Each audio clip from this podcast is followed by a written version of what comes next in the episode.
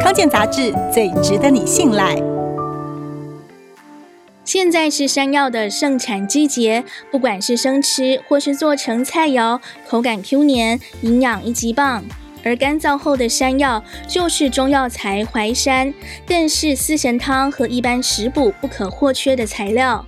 山药富含多种氨基酸、蛋白质以及维生素 A、B1、B2、C 以及钙、磷、铁、碘等矿物质，每一百克的热量只有七十三卡，并且也含有消化酵素，是很营养的食材。全世界的山药品种约有六百多种。光是台湾的山药也有十几种，而我们吃的山药其实是它的地下块茎。依照这些品种的不同，块茎外形也不同，一般有圆形、块状以及长形。选购山药的时候，要找薯块完整、表皮平滑、须根少，而且没有发霉腐烂的。同样的体积，以越重的越好。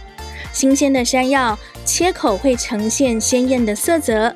由于山药外皮含有植物碱，在削皮的时候，有些人会过敏而发痒，可以先戴手套或套上塑胶袋再处理。如果真的很痒，赶快泡在冰水中或用肥皂擦洗，就能减轻症状。山药富含铁质，切开后容易氧化变成褐色，把它放入冰水或是盐水中，可以减少氧化现象。山药很耐储存，如果一次吃不完，可以先去皮切块，分装后放入冷冻库，就能储存较久。